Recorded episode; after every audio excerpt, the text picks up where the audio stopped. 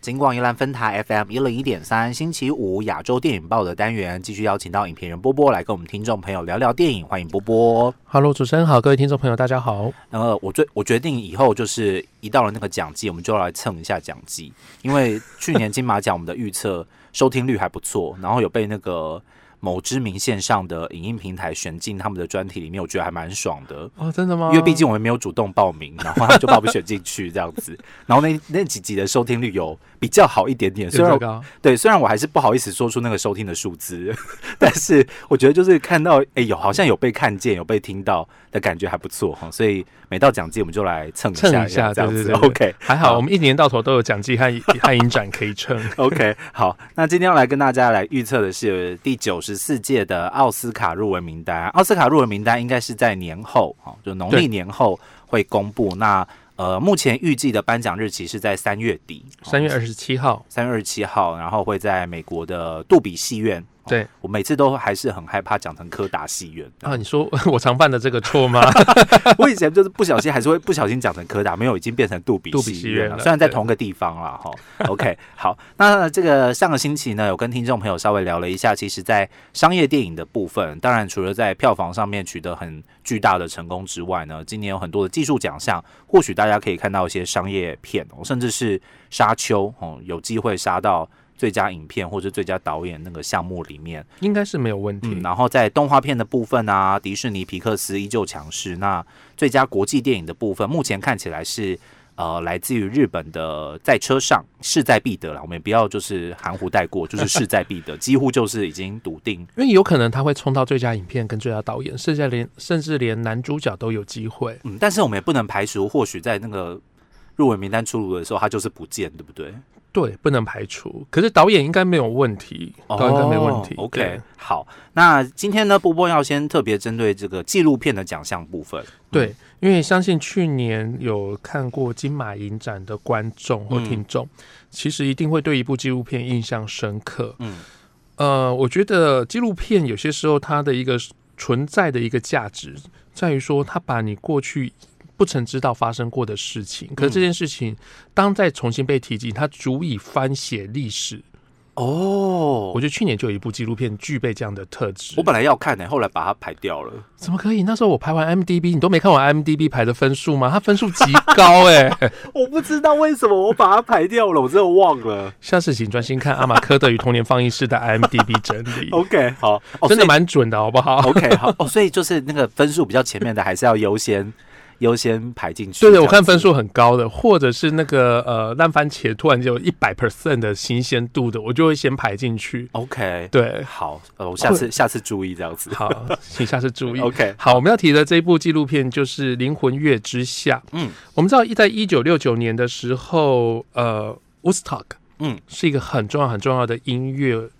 算是史上最重要的音乐活动都不为过。这个李安有拍过嘛？对不对嗯，那其实，在一九六九年的同年呢，在美国纽约的哈林区，嗯有办了一个哈林文化节。是那这个这个哈林文化节由当地的社区主办，嗯邀请了众多有色人种来参与。那当然，整个表演团体也不是只有黑人能参与啦，嗯其实也有白人在其中。 OK。我们看过这纪录片，也有一些介绍。哎嗯重要的是这部纪录片。当时这些影音画面，我们以为都消失了，所以已经被大家淡忘掉。就是什么 maybe 淹大水 啦、龙卷风啦啊什么的，对对，就没有人烧记毁得有样这件子。事情。嗯，可是，在前几年刚好有人找到当时的录影资料，把这些录影资料重新整理。嗯更厉害的是，他把当年的一些我们现在的一些天王天后们，譬如说呃那个妮娜西蒙，嗯或是 B B King，或是 Steven Wonder 这些。哦，史蒂夫·旺达我听过了，OK，前 面两个我真不认 识。好，妮娜妮娜西蒙前几前几年有一部纪录片有拿到奥斯卡奖的那一个，对，哦，然后他把他们的当年年轻的样子留了下来。那大家都疯掉啦。对啊，那再加上他们又访谈了，他们把整个呃这个音乐节、嗯，文化节跟整个美国黑人历史的演进绑在一起。哦，所过去几年，我们可能看到有些纪录片，可能就讲黑人的民权运动、黑人的一些社会事件，对，可是第一次是有把一个非常热血的文化节和黑人民权两个扣在一起，而且扣着非常好。你基本上这就是一个纪录片就告诉你黑人的在美国的民权史，再扣上他的文化的部分，哦，所以它本身不是一个很沉闷的东西嘛，对不对？其实看起来会非常热血。因为有时候我们看一些可能就是黑人民权电影的时候，老实说，我自己是会有一点点抽离的。你虽然心里面可能还是会有一些难过啊，对或是愤怒的感受，但是毕竟那个文化还是有一些隔阂。但这个电影如果它透过音乐的方式的话，大家对于这个黑人的灵魂乐等等的，或许就比较容易亲近这样对子。，没错，嗯所以我觉得就是用音乐带领你进入到黑人的民权史当中。嗯对，所以我觉得 OK 这一部也是在今年的奖季当中开的非常的完整，几乎所有的影评人协会都会提到的一部纪录片。嗯，OK，对灵魂乐之下也推荐给大家，不知道未来有没有机会可以看上到映啦。但是对如果他真的得了纪录片，我想上映的几率就会大幅提升，这样子没啦错很现实的问题哈。 好，OK，那接下来呢，我们就要来进入几个呃，这个大家比较关注的一些主要奖项的部分。在技术奖有没有波波比较想特别提一下的呢？嗯在技术奖的部分的话，其实就像我们上次说，我觉得我印象还是比较深刻的是，今年的美术啊、服装设计应应该会蛮好看的。嗯，OK，好，所以对这个因部为分因为当然最近如果看到 GUCCI 豪门谋杀案，就知道那个服装变哦，就是换的套数之多， 哦，真的哦，好，可以就是一期个待很好下看的服装秀。 ，OK，对，好，然后包括今年的摄影奖嗯有《全三季》啦，嗯然后也有《西城故事》《沙丘》嗯。那再有两部的黑白片，嗯，哦，马克白黑白嗯还有贝尔法斯特，所以我觉得其实今年应该技术奖不好猜， OK，对但是其实技术奖项是有不同的，你知道一部电影要把它拆解成各个不同的项目去评分，然后给分，其实是一件很困难的事情。非常你真困的，难你。真的没办法把它单独独立出来，因为有些东西的确是相辅相成。那或许这个摄影的角度真的很美，但是音效就是毁了这一切，也不一定。 所以，所以这个就是彼此之间要互相帮助的一个项目部分然后好，那我们今天先来讲一下在剧本的部分好了。好嗯，剧本的部分有没有、呃哪几个？因为现在看起来好像领头羊都是一些大家蛮熟悉的剧作家。嗯对，因为今年的剧本的话，原则上应该都还是跟着最佳剧情片走。嗯，然后，所以大概从两个剧本，从原创和改编剧本，大家应该可以看到一些剧情片的一个入围的走向。哦，那改编剧本的话，当然我们刚刚呃上一集有提到的《在车上》，嗯，它的改编是村上春树的小说短篇小说，哦应该是没有入围，呃，没有问题可以入围到最佳改编剧本。嗯那另外的话，《犬山记》今年从开讲到现在也非常的红。嗯然后另外的话就是 Maggie c a r e n h o 就是马基葛伦霍他自己改编，然后自己导演的《失去的女儿》，嗯也应该是在改编剧本的一个非常重要的一个呃强项。嗯，OK，好那。当然不能忘记就是《西城故事》啦。西城故事，这就是改编电影，哎、不能说改编电影，改编音改编乐乐剧， OK 对，当年的音乐剧嗯也拿、拿下过奥斯卡最佳影片。嗯，那这次 Steven Spielberg 和他的老搭档东尼库许纳再度合作。嗯其实东尼库许纳帮 Steven Spielberg 改过蛮多剧本，包括林肯也是他写的。哦对，OK，看过林肯的就知道，林肯应该是每一场戏你都要拿字典，然后 wiki 呃维基百科要查一下。他刚刚讲那个人是谁，为什么他这么说？对，因为当中的历史非常的复杂。嗯那通东尼库许纳其实最擅长的就是把一个巨大的历史说到一个故事当中，嗯包括他的一个呃，在美国百老汇界的一个经典巨作叫做《美国天使》，是，就是把整个艾滋的九呃八零年代末九零年代初艾滋的一个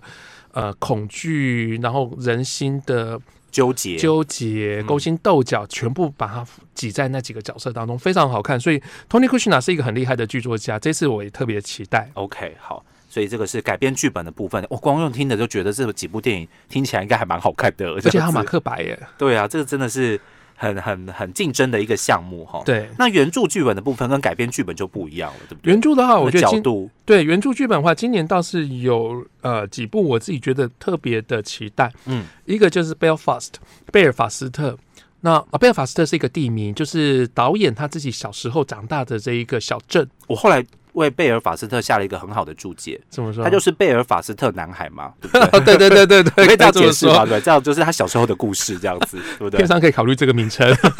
？OK， OK，贝尔法斯特的话，其实他的导演和编剧其实就是肯尼斯布莱纳啦。嗯，肯尼斯布莱纳其实在九零年代有被大家称为就是新一代的莎士比亚戏剧的接班人。他真的翻拍过很多不同的莎士比亚剧，哎，对啊，他也曾经把全本的《哈姆雷特》搬到大荧幕上面四个小时。嗯对 OK 所以肯尼斯布莱纳，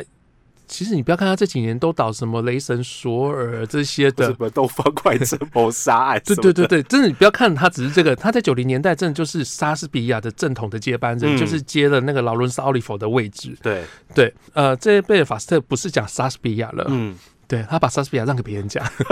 对要给马克白卖给马克白，卖给西城故事。对， ，OK，然后他这一次讲的是他自己的童年故事，嗯一个小镇突然间在一天里面发生的宗教，就是居民间因为宗教的不同而发生的冲突。嗯，他们这个小镇的这道这条街上呢，去烧人家的商店、抢夺人家的商店、杀人，甚至是伤害他人。然后住在这个小镇当中的他们这一家嗯，爸爸其实常年在外工作，嗯他回来再考虑把全家人接到英国伦敦去。 ，OK，可是妈妈要不要跟着去？她觉得我这个地方住的好好的，整条街的人都会帮我看孩子啊，因为我只要喊一个说：“哎、欸，假崩啊！”嗯，整条街每个人都说：“哎、你马给我立灯可以假崩啊！”那是对，就是那一种的氛围，就像我们以前那个小乡村里面那一哦种有点眷村那种感觉，眷村的味道，对对嗯对。所以到底要不要搬，这就是整个故事就妈妈纠结在这件事情上面。嗯，所以贝尔法斯特有很强的一个童年的回忆和情感在，那我觉得这故事非常的好看。 OK，对所以他快算是因为就是这种回归初心的感觉，对不没错回归到他自己本身的故事来做出发，这样子。OK，好，这是原创剧本的部分。那另外一个我也期待的是甘草披萨，嗯，因为我们知道保罗·汤马斯·安德森向来是奥斯卡很很喜欢的导演，可是他从来没他有没有入围过最佳导演？应该有。有他入围过两次最佳导演，哦，他包括在《黑金企业》还有《霓裳魅魅影哦影》这两部都有入围导演，